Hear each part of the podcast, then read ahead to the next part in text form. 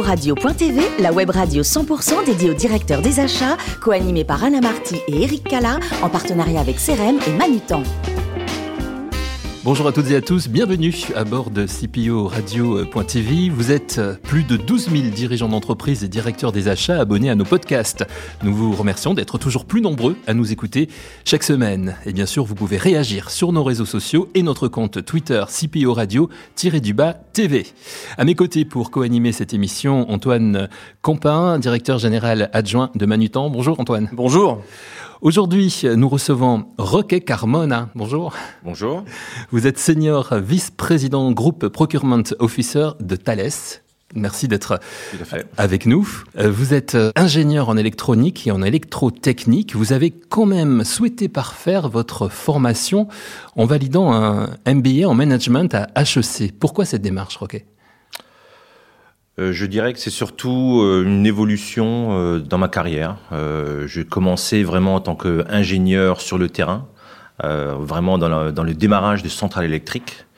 Et j'ai basculé dans, dans, le temps vers du management. Euh, et je considérais que j'avais besoin un peu plus d'outils sur tout ce qui est euh, finance, connaissance des différentes fonctions, de la chaîne de la valeur d'une société, comment diriger une société. Donc j'ai fait effectivement l'exécutif MBA de HEC pour euh, compléter ces compétences. Alors votre premier emploi juste après euh, vos études, c'est chez General Electric Power. Et là, c'est une aventure qui va durer longtemps puisque ça va durer 19 ans. Tout à fait, tout à fait, mais pas dans les achats au début. Mm. Donc j'ai commencé vraiment dans, dans, sur des projets, sur des chantiers, à démarrer des centrales électriques à base de turbines à gaz à travers le monde. 19 ans, c'est long. Vous avez acquis une expérience euh, euh précise et particulière, j'imagine? Disons que j'ai connu G à la belle époque.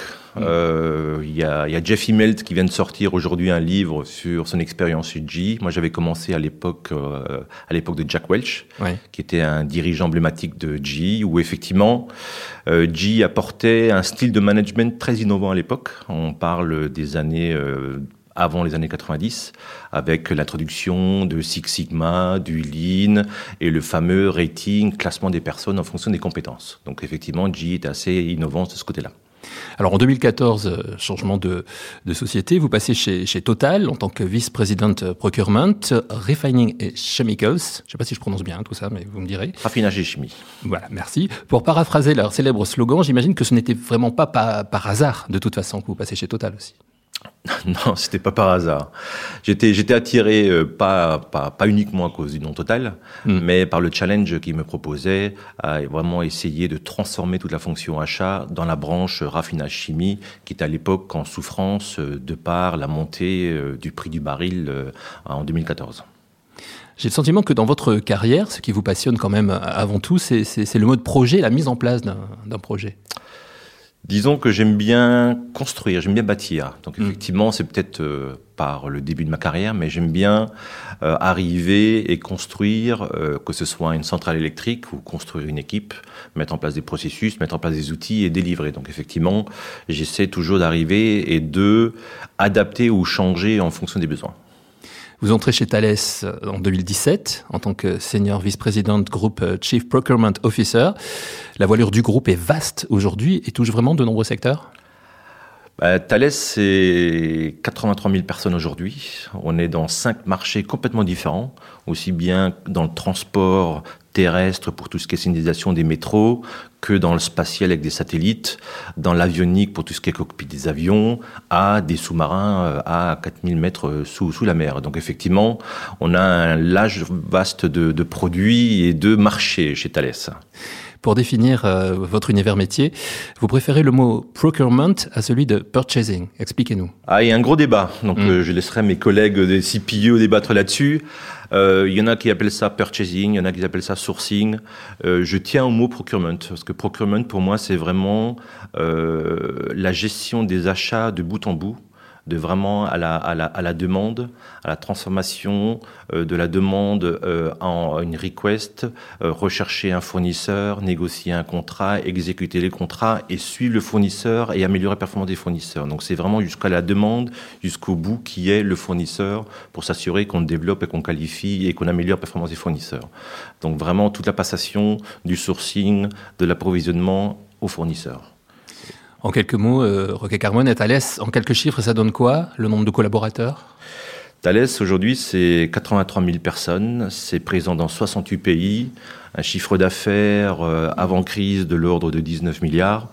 Euh, on est présent de l'Australie à la Californie. Donc, euh, Une jolie palette. Antoine? Oui, alors je vais démarrer par une question complètement intéressée, puisque Manutan est partenaire de, de Thales. Je voulais savoir sur quels critères vous évaluez vos fournisseurs. Euh, ça dépend bien sûr euh, quel type de commodité ou quel type de produit on achète, mais, mais, mais on a différents critères. Euh, il n'y a pas que le prix donc si c'est la question indirectement posée. Donc le critère du prix, bien sûr, fait partie de la sélection, mais aujourd'hui, il y a d'autres critères beaucoup plus importants qui rentrent en cause, comme euh, tout ce qui est euh, termes terme juridiques, euh, tout ce qui est les compétences techniques ou, ou, tout ce qui est vraiment technique. Et on rentre aujourd'hui dans des facteurs qui sont aussi sur tout ce qui est RSE, environnement, et surtout intégrité et la partie compliance. Refonte de la fonction achat chez Thales, vous en en avez parlé. Pour quelle stratégie avez-vous opté en ce qui concerne les achats de classe C? Déjà, déjà, recommençons par le début. Euh, on a vraiment changé toute la fonction achat chez Thales. C'est une fonction qui est aujourd'hui complètement globalisée euh, et qui me rapporte directement avec une vraie volonté de être impliqué à, la demande, en amont, en la partie produit, dans la partie offre, une grosse partie massification pour le groupe au niveau global, et après une partie exécution. Pour tout ce qui est pièce C, euh, on part plutôt sur euh, la consolidation, soit chez les distributeurs, soit dans les catalogues, euh, soit en mise en place de, différentes structures locales et régionales pour essayer de avoir vraiment une focalisation sur les pièces C qui souvent sont, délaissées. Comment la crise de la Covid a-t-elle ou, je dirais, va-t-elle impacter votre portefeuille fournisseur? L'avez-vous réduit? Allez-vous l'augmenter? Allez-vous être amené à trouver d'autres types de fournisseurs? Bah, par exemple, vous en avez parlé en ramenant une dimension RSE euh, dans vos critères de sélection. Je, tiens juste à dire que c'est une question importante, mais, que j'aurais répondu de la même façon avant la crise Covid, parce que c'est quelque chose que j'avais lancé avant la crise Covid, où effectivement, euh, chez Thales, on avait beaucoup trop de fournisseurs. Euh, la crise n'a fait que renforcer ce besoin de consolider la supply chain, d'avoir une supply chain très résiliente pour justement faire face à n'importe quelle crise. On avait commencé par mon arrivée en 2017 à déjà transformer toute la partie supply chain, à consolider, à avoir des champions ou des leaders dans les différentes filières ou dans les différents secteurs. Euh, la crise n'a fait que renforcer le modèle, pousser en l'avant. Et d'ailleurs, aujourd'hui, au niveau France, à travers le GIFAS, qui est, le groupement français pour tout ce qui est aérospatial euh, en France, on travaille sur la consolidation de la supply chain en France, justement, suite à la crise, pour effectivement faire ce qu'on a fait dans l'automobile en 2008, avec la crise en 2008. Donc aujourd'hui, la volonté et la stratégie de Thales, c'est de continuer à consolider, à réduire le panel fournisseur, pas pour une volonté de réduire le panel fournisseur, mais pour avoir des vrais champions avec beaucoup plus de volume et des experts. Vous indiquez attendre de vos acheteurs des innovations. J'ai envie de dire, aidez-moi à vous aider. Quelles pistes peut-on proposer à vos acheteurs? Quelles sont les plus fortes attentes? On a, des attentes partout en fait. Euh, je tiens juste à rappeler un chiffre très important, c'est que 60% euh, des innovations viennent toujours des fournisseurs. Donc c'est à travers les achats qu'on arrive à faire rentrer ces fournisseurs, ces innovations, ces nouvelles technologies et vraiment challenger nos ingénieurs, challenger notre façon de travailler pour voir comment on peut faire différemment. Euh, on ne connaît pas ce qu'on ne connaît pas. Et effectivement, c'est à vous de nous proposer des nouvelles technologies, des nouvelles approches. Euh, que font nos concurrents? Qu'est-ce qu'on fait aux États-Unis? Qu'est-ce qu'on fait en Chine? Pour essayer vraiment de nous remettre en cause. Et je trouve que des fois, euh, on n'a pas assez cette relation où vous nous challengez, vous nous poussez. Euh, oui, c'est vrai que des fois on n'écoute pas, mais je pense qu'il faut vraiment continuer à nous provoquer, continuer à nous challenger pour essayer d'arriver à changer. Pour rester, euh, Roque Carmona, sur le, thème des, fournisseurs, le groupe Thales réalise euh, des relations de, partenariat donc avec ses, fournisseurs. On l'a vu, CRM aussi, fournisseur du groupe Thales. Comment faites-vous pour capter l'innovation des, fournisseurs et transmettre vos informations à votre propre service recherche et développement ou aux équipes projet dans le cadre de la transformation, dans, même si je, on, appelle ça des acheteurs, mm. en fait, j'ai un pilier qui est euh, ce qu'on appelle chez Thales des PPM, des Procurement Project Managers. Donc, ils n'ont pas une formation, hein, entre guillemets, à la base d'acheteurs, mais ils sont plutôt une formation d'ingénieurs techniques. Et ils sont impliqués tout en amont Donc au moment où on développe un produit, au moment où on développe un projet, au moment où on développe euh, une offre à un client, on a quelqu'un des achats qui est impliqué en amont pour savoir effectivement de quoi on parle, qu'est-ce qu'on va faire, quel est, quel, quel est, le plan de développement euh, technologique de Thales, est-ce qu'on parle du quantique, est-ce qu'on parle d'autres technologies. Et cet acheteur est uniquement là pour, un, écouter, deux, essayer de voir qu'est-ce qui existe sur le marché, quels sont les benchmarks, quels sont les fournisseurs, pour essayer d'apporter justement cette innovation et ce changement par rapport à une méthode traditionnelle souvent des ingénieurs de travailler. Le groupe Thales est présent dans des programmes internationaux, comme dans le secteur de la défense, par exemple, avec le programme d'avion du, futur, SCAF, aux, côtés de nombreux acteurs européens. Y a-t-il une coordination européenne au niveau des achats pour euh, des programmes comme celui-là?